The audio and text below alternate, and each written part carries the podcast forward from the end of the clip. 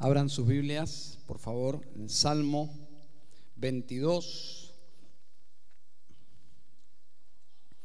Salmo 22 es un salmo de David. Quisiéramos ver este salmo y referirnos a Cristo. Hay tres referencias sobre Cristo en este salmo es un salmo mesiánico, es decir, un salmo que menciona al Mesías. Estamos hablando de mil años antes de que Cristo viniera. Cuando decimos salmo mesiánico, no significa que cada versículo de este salmo hable de Cristo. Si bien en la historia grandes predicadores han interpretado que todo el salmo habla de Cristo, entre ellos San Agustín, Spurgeon. Pero yo entiendo que cuando hablamos de un salmo mesiánico, no cada versículo aplica al Cristo, lo que sí significa que hay referencias directas a Cristo y que en el Nuevo Testamento queda muy claro que habló de Cristo David. David está escribiendo sobre su propia situación en primera persona. Nosotros en esta oportunidad solo nos enfocaremos en los aspectos proféticos y que se cumplen en nuestro amado Salvador, nuestro Señor Jesucristo. No sabemos realmente, y nadie lo sabe, hasta dónde David tuviese conciencia de todo lo que este salmo eh, se refería a Cristo Creemos que sí, él sabía que, que era algo que iba a suceder más allá de su propia vivencia, pero no sabemos hasta dónde llegaba su entendimiento. Pero él tenía conciencia que había en su escritura algo que trascendía su propia vida y que tenía que ver con su hijo, su descendiente, el Cristo, el Mesías, prometido al mundo. En Lucas, no lo busquen, simplemente lo voy a citar, Lucas 24, 44, Jesús dijo a sus discípulos lo siguiente, dice, estas son las palabras que os hablé, aún estando con vosotros, que era necesario que se cumpliese todo lo que está escrito de mí en la ley de Moisés, en los profetas y en los salmos. Así que el Señor se remitía en varias oportunidades al Antiguo Testamento donde se hablaba de cuáles son esas referencias mesiánicas que quiero mencionar. Bueno, vamos a titular en tres puntos estas referencias. En primer lugar, desamparado por Dios. Número uno, desamparado por Dios. Si en esta mañana, entre paréntesis, te has sentido así o te sentís así, cuando comprendas lo que realmente significa estar desamparado por Dios, quizás seas fortalecido y que no sea para tanto, porque aquí tenemos un cuadro real de lo que significa desamparado por Dios. Nosotros usamos una palabra para esto usamos la, palabra o el adjetivo desgraciado. Bueno, eso es lo que significa desgraciado, que ya no cuenta con el apoyo y la gracia de Dios, alguien que ha sido desechado. Entonces, desamparado por Dios. En segundo lugar, crucificado para salvarnos.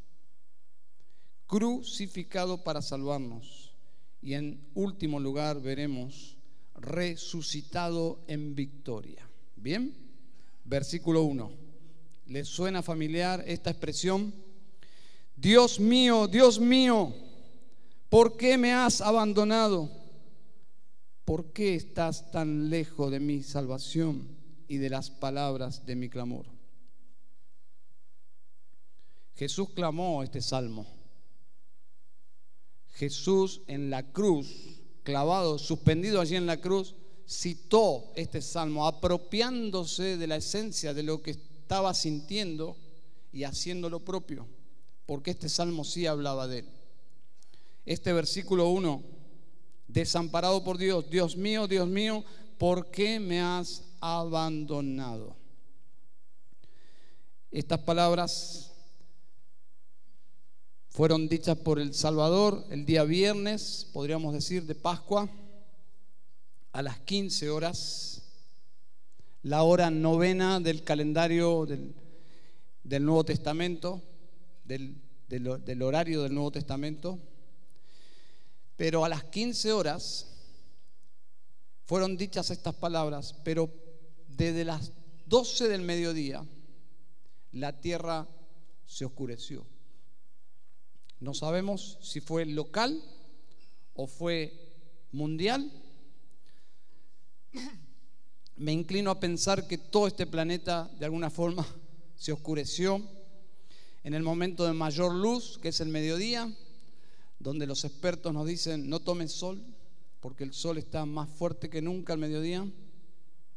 Pero ese día cayó la oscuridad más profunda sobre la tierra y esa oscuridad es una visión física, es una visión, podríamos decir, dramática de lo que estaba pasando en la cruz, como el epicentro de, de todos los sucesos de los hombres.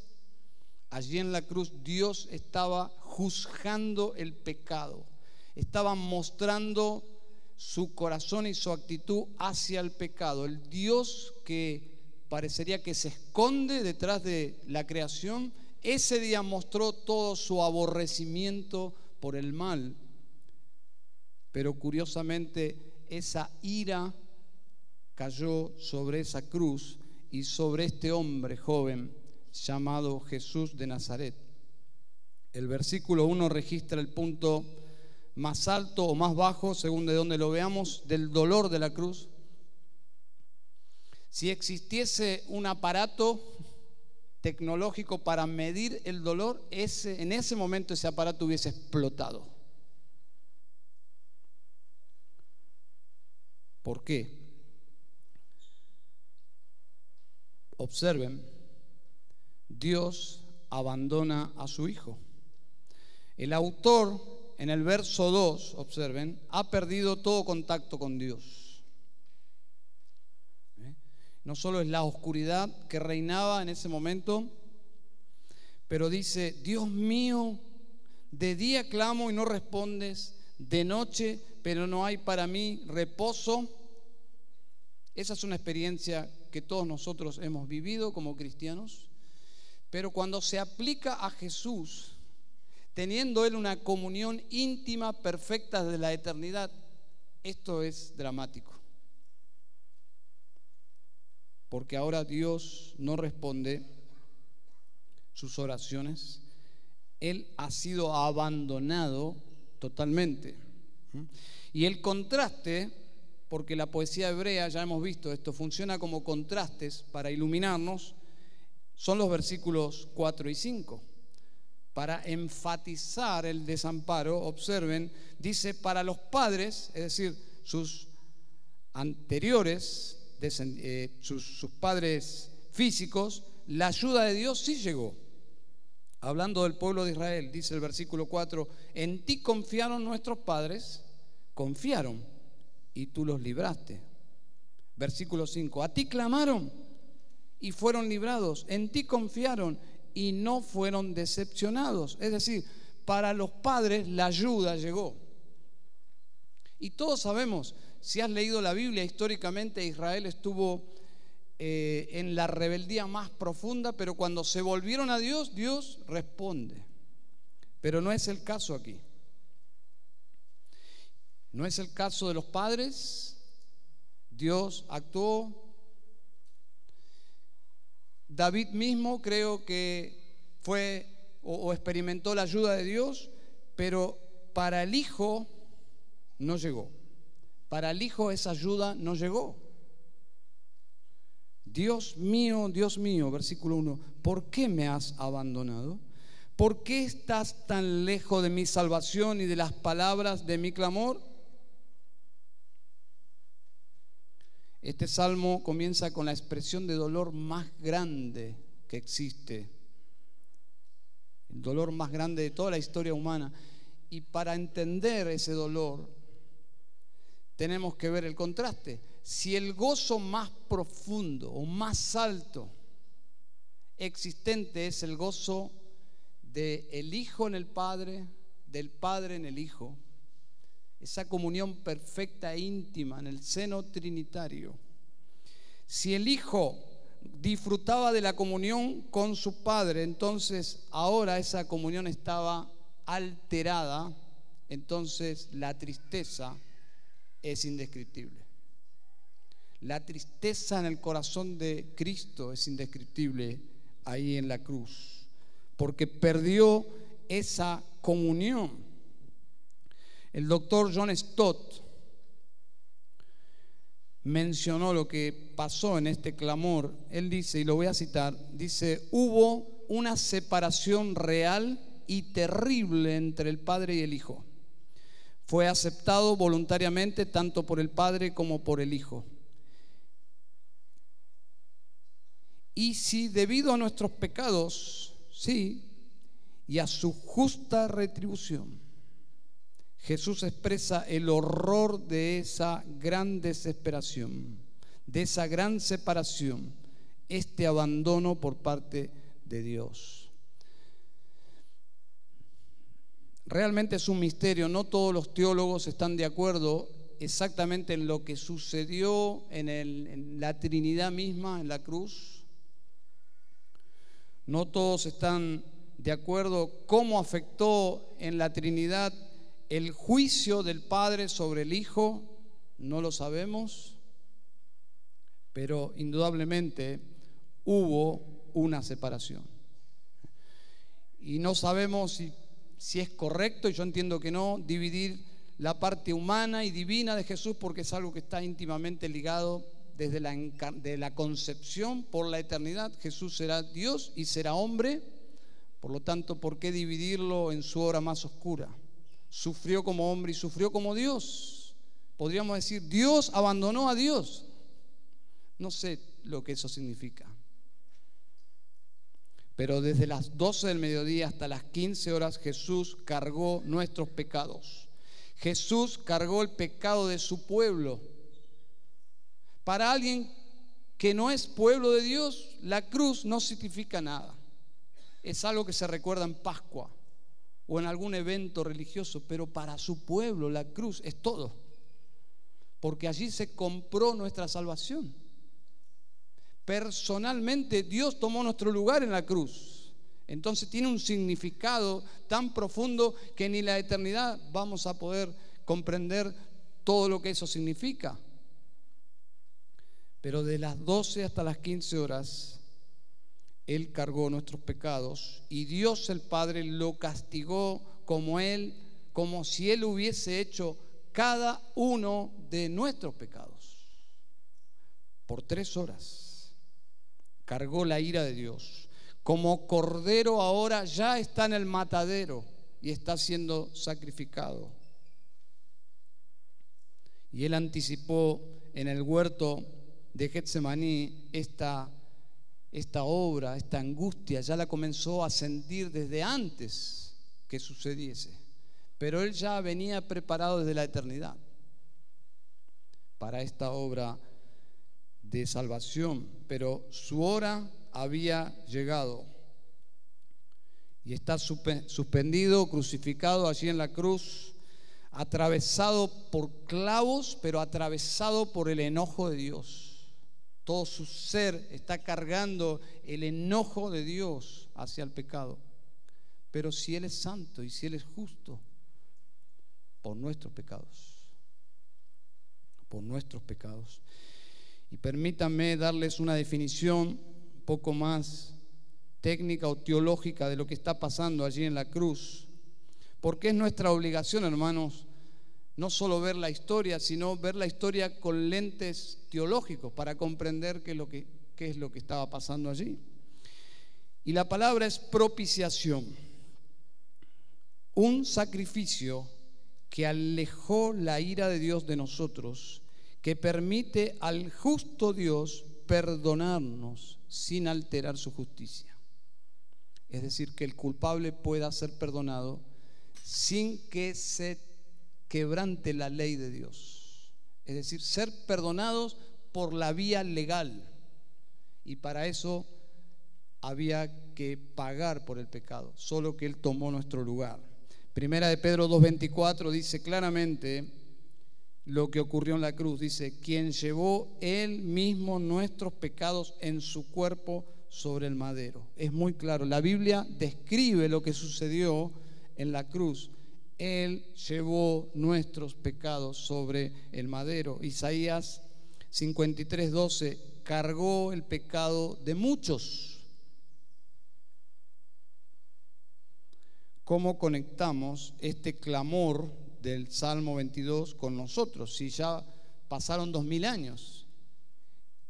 ¿Qué tengo que ver yo con el sufrimiento de Jesucristo? Eso depende de tu comprensión del Evangelio. Si crees realmente que Él estaba muriendo por tus pecados, entonces ahí está la conexión histórica y espiritual y personal porque su pueblo está constituido por individuos. Adoramos en comunidad, pero cuando se trata de salvación, el camino es angosto. Es Dios y mi persona. Si conozco o no a Jesucristo, es el destino que te tocará por la eternidad.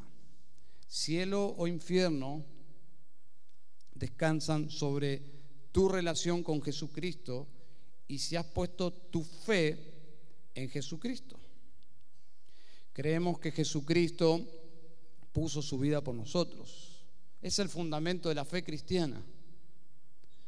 Que nuestros pecados fueron pagados allí en la cruz. ¿Y cómo nos apropiamos de ese sacrificio? Por la fe. ¿Solo por la fe? Sí, solo por la fe. Dice el versículo 1, Dios mío, Dios mío, ¿por qué me has abandonado? Jesús sabía que el abandono sería solo por un momento. Él sabía que no era para siempre, serían unas horas, pero su clamor indica que esas horas parecían no tener fin. Para el santo ser de Jesús, esas tres horas serían infinitas. Fueron horas eternas. Y estas horas equivalen al castigo eterno que pesaba sobre nosotros. El santo ser toma nuestro lugar en la cruz, pagando por nuestros pecados, para salvarnos del justo y eterno juicio de Dios por nuestros pecados pero el santo ser del Hijo sufre allí el infierno mismo.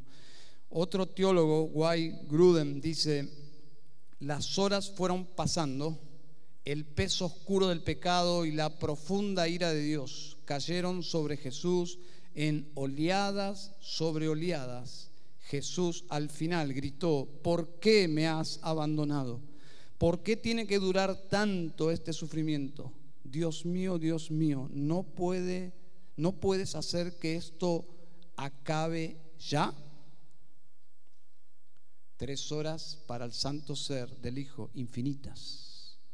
Parecía que nunca terminaría. La respuesta fue negativa. Jesús cargó por nuestros pecados. Y Jesús lo sabía. Para esta hora se había preparado desde la eternidad. No hay cuestionamientos. Esta expresión, ¿por qué me has desamparado? No es un cuestionamiento de Cristo hacia su Padre. Es simplemente que está citando este salmo para darle cumplimiento, porque la hora había llegado. Él experimentó el infierno en un sentido en esas tres horas.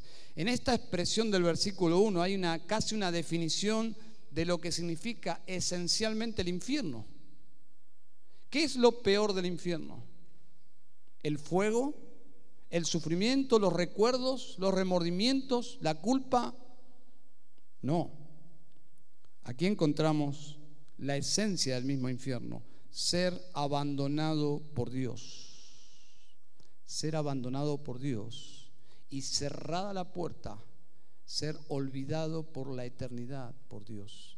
No hay una manera de describir más gráficamente lo que significa partir de este mundo sin Cristo, sin Dios, y ser olvidado, encerrado en el infierno por la eternidad. Suena como algo fantasioso, ¿no? Los pecadores dicen, no puede ser tan, no pueden ser tan graves mis pecados Yo he visto pensar así a personas en la cárcel inclusive, personas que han cometido grandes delitos y están pagando civilmente, pero aún así sienten que el infierno es demasiado castigo. Pero ¿saben de dónde viene esa noción equivocada? De no entender la santidad de Dios.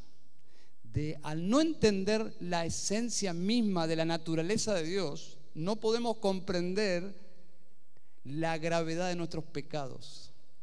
Y obviamente el infierno nos parece como demasiado, pero no es demasiado.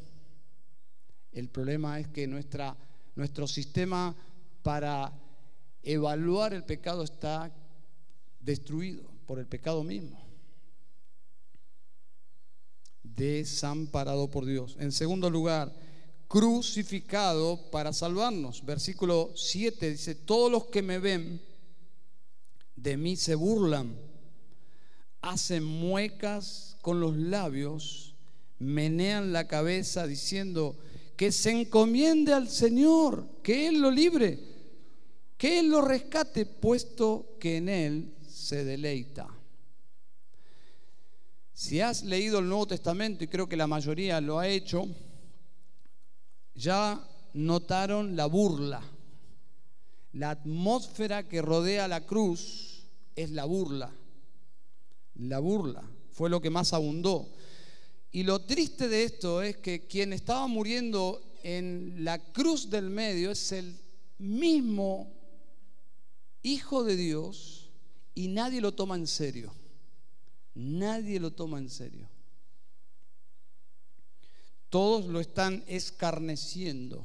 Todos, todos los que estaban presentes, los soldados romanos, los gobernantes, el pueblo judío, los líderes, sus colegas condenados. La escritura dice que por un momento ambos ladrones y delincuentes estaban burlándose del, del medio de nuestro Señor.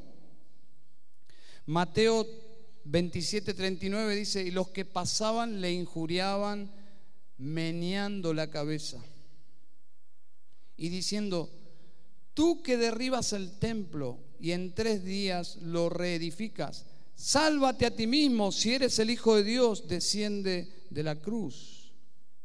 De esta manera también, dice, los principales sacerdotes, se supone que son gente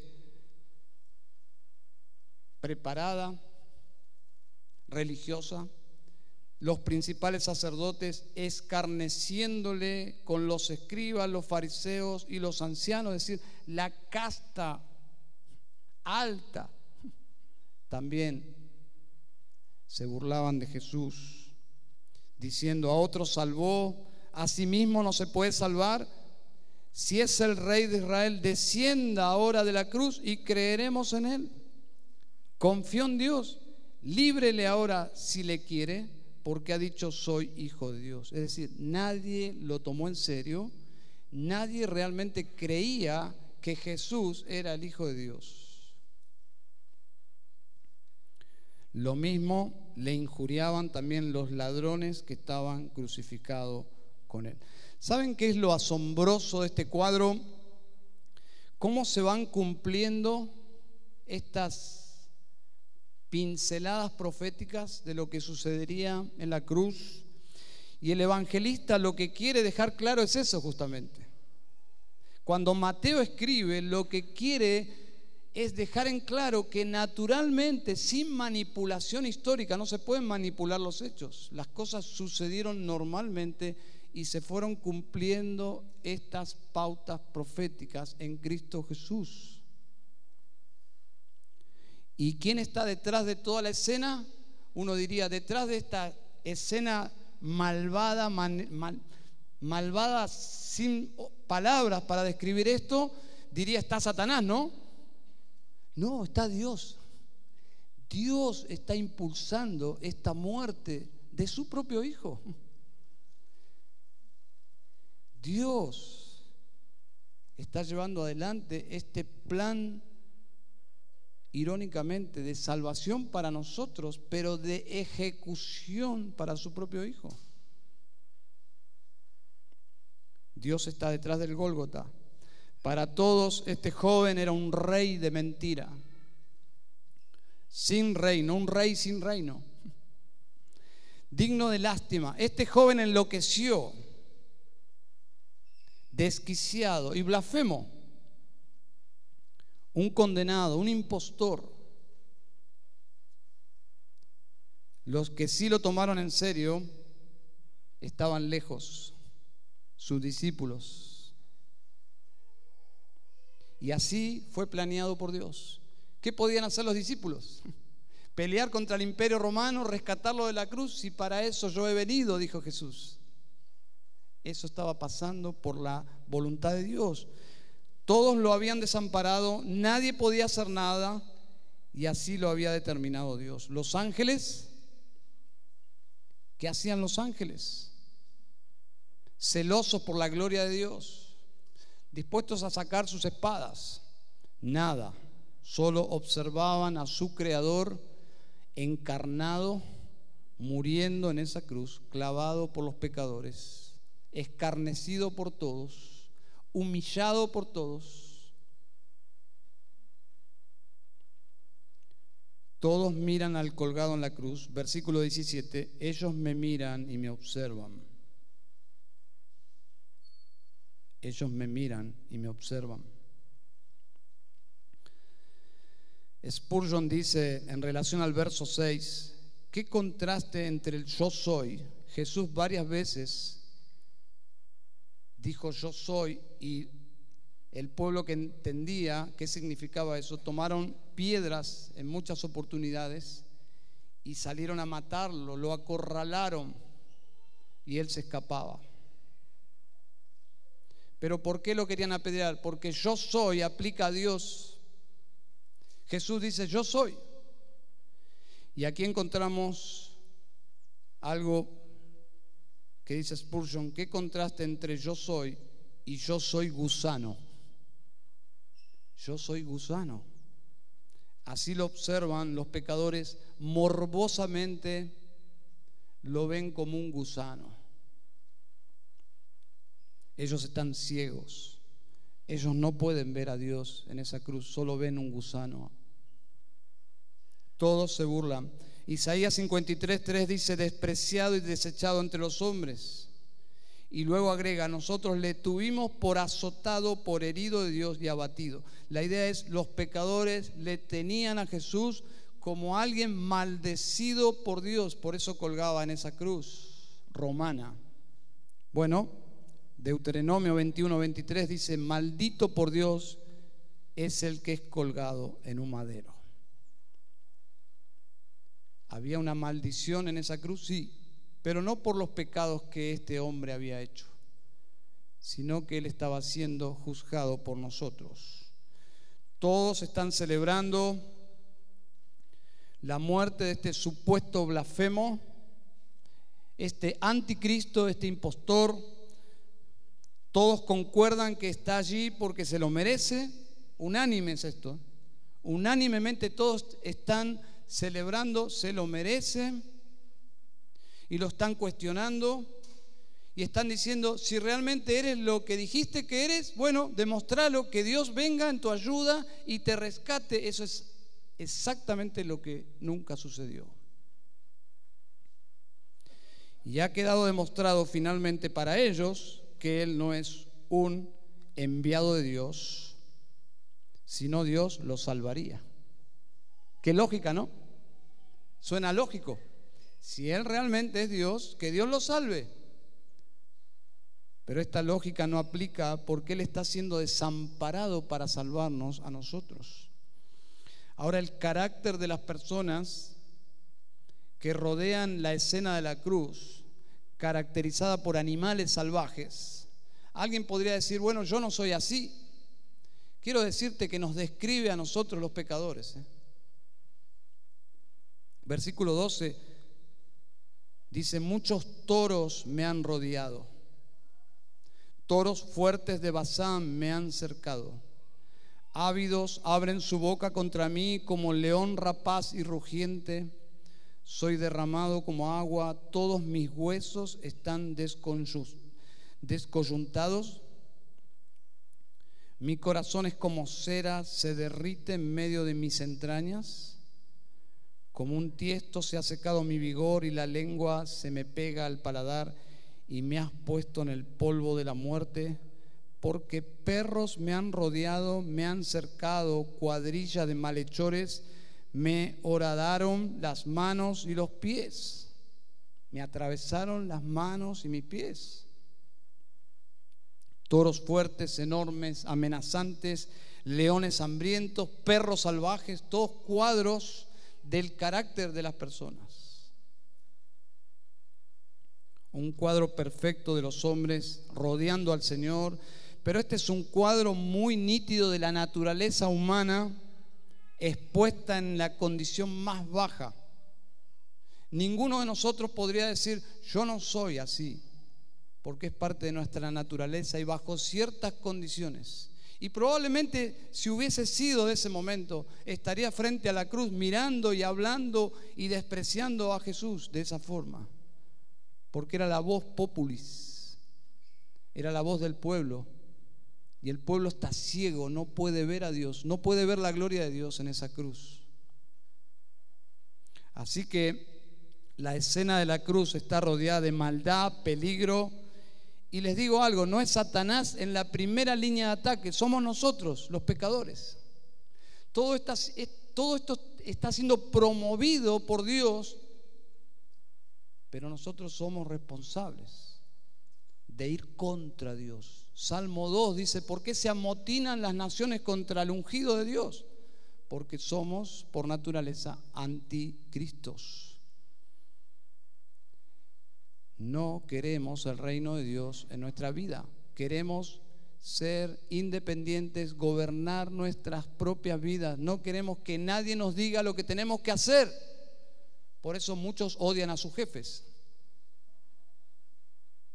y algunos a sus padres y a sus maestros. Todo lo que represente autoridad es una amenaza a nuestra libertad, entre comillas.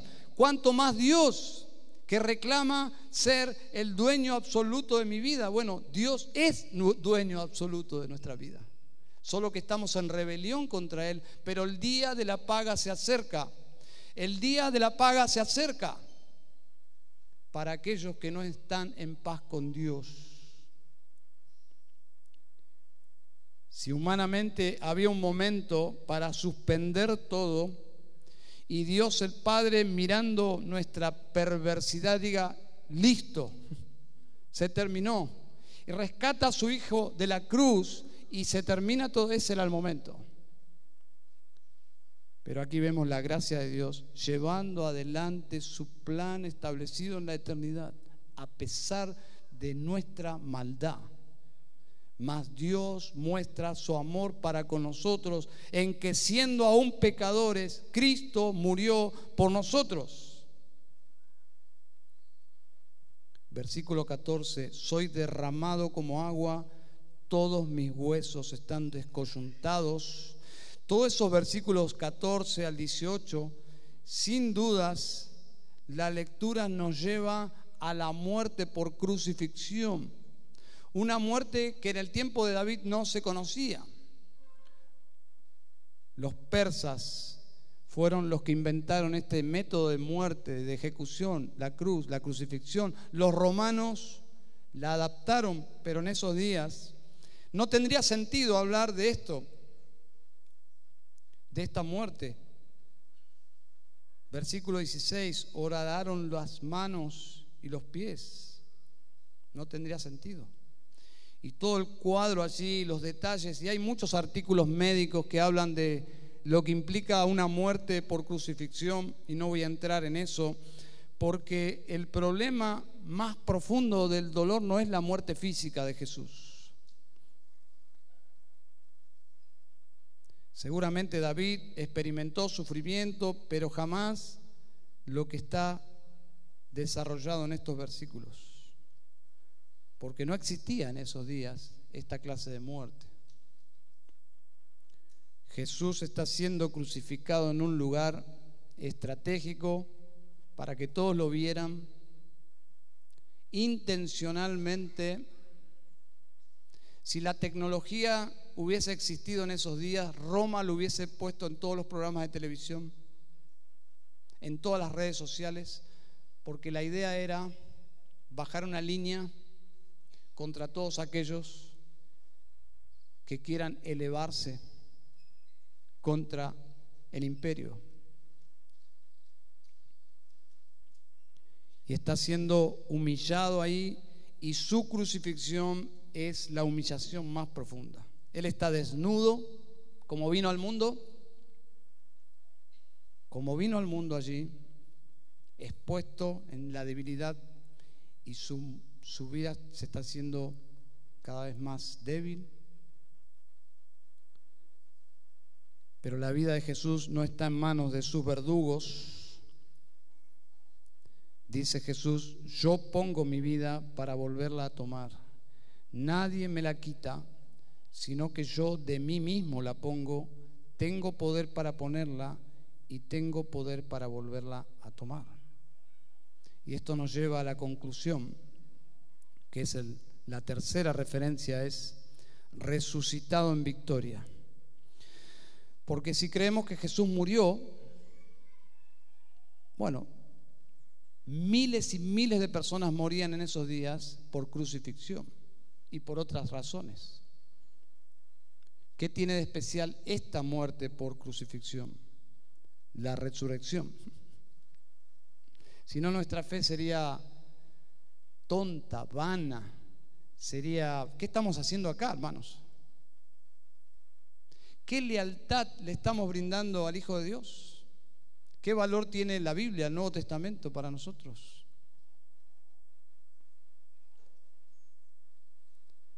El Hijo de Dios venció a la muerte, venció la tumba y el cambio se encuentra, según los eruditos, entre el versículo 21 y el 22 y se aplica a la resurrección.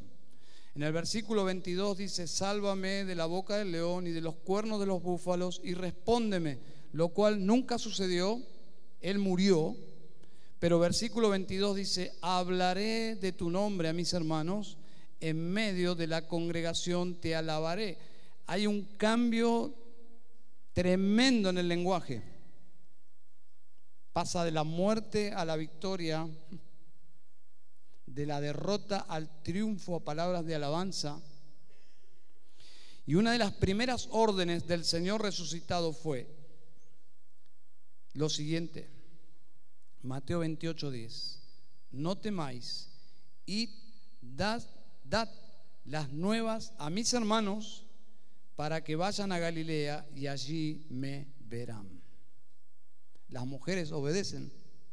Cuando van a los discípulos, a los apóstoles, y le cuentan que habían estado con el Jesús resucitado, nadie les cree.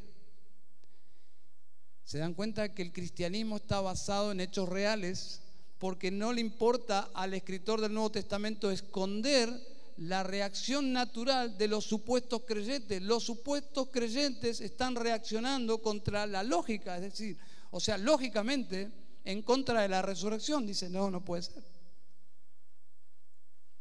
Está escrito, no puede ser. ¿Cómo que resucitó? Si él murió. Observen el último versículo. Vendrán y anunciarán su justicia a un pueblo por nacer, nosotros y todos los que hemos creído, anunciarán que Él ha hecho esto. El Evangelio llegó a nosotros tres mil años después de este salmo. Y este Evangelio, estas buenas noticias, tratan de la justicia de Cristo. Dice, anunciarán su justicia. Es decir, el Evangelio se trata de justicia. ¿Qué justicia? No la nuestra, sino la que Él logró por nosotros. ¿Dónde? En la cruz. Su vida perfecta y justa se aplica a nuestra cuenta, pero su muerte satisfizo, sígame este concepto, parece un poco extraño a nuestras vivencias contemporáneas, pero su muerte satisfizo la demanda de la justicia de Dios por nuestros pecados. Lo que Dios demandaba que nosotros pagáramos es satisfecha en la cruz por medio de nuestro Señor Jesucristo. Entonces, ¿Él lo hizo todo? Sí. ¿Cuál es la forma de apropiarme de todo lo que Cristo hizo por mí? Solo fe. Solo fe. Es decir, yo puedo estar maniatado y si ejerzo fe en Jesucristo, entonces algo que no es de mí, sino de Él, ¿Me justifica? Sí. Todo el concepto de justificación por fe es algo que se hace en mí, no que yo hago o participo. Es Dios quien me declara justo, perdonado, sin pecado, a cuentas en la justicia de Dios. Él lo hace en mí. Yo soy pasivo, yo soy justificado. ¿Qué puedo hacer? Solo tengo que ejercer fe. Y el Evangelio se trata de lo que Él hizo. Versículo 31. Anunciarán que Él ha hecho esto. Y las olas de la reforma, hermanos, las olas de la reforma comienzan justamente con la palabra sola. Sola. Y esa palabrita sola contiene un énfasis, que es sola.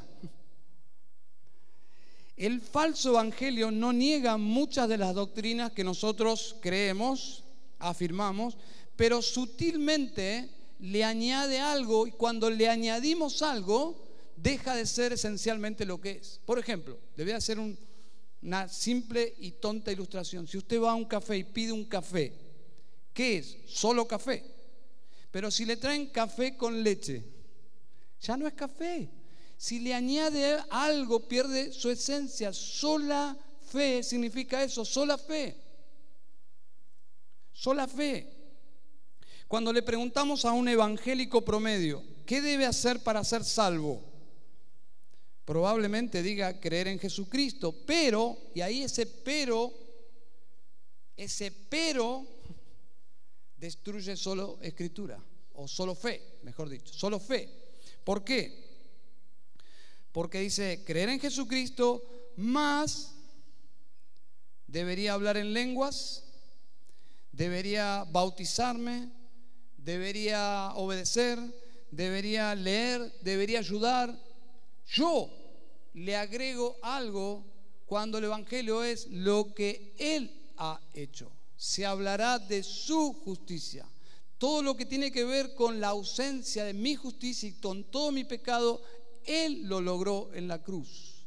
Entonces, ¿qué tengo que hacer yo? Solo confiar en Él. Solo fe. ¿eh?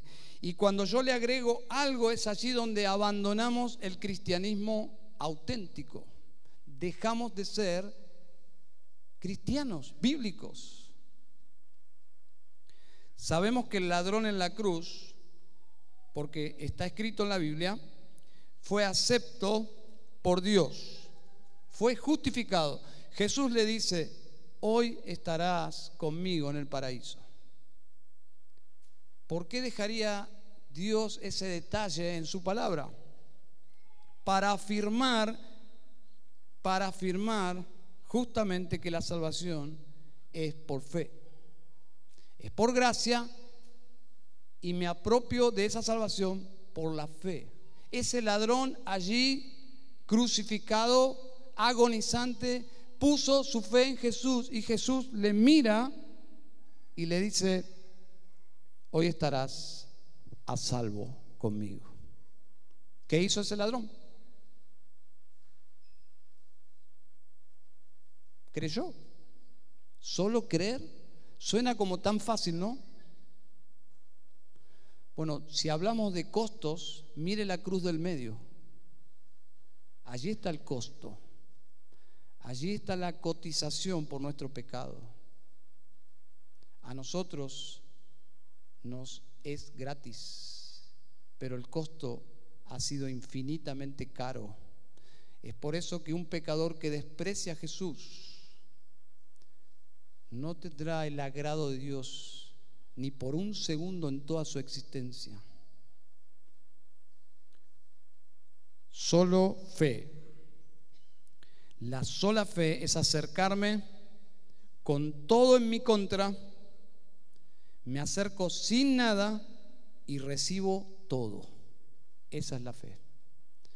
Todo en mi contra, no tengo nada para ofrecer, pero yo pongo mi fe en Jesús y recibo absolutamente todo.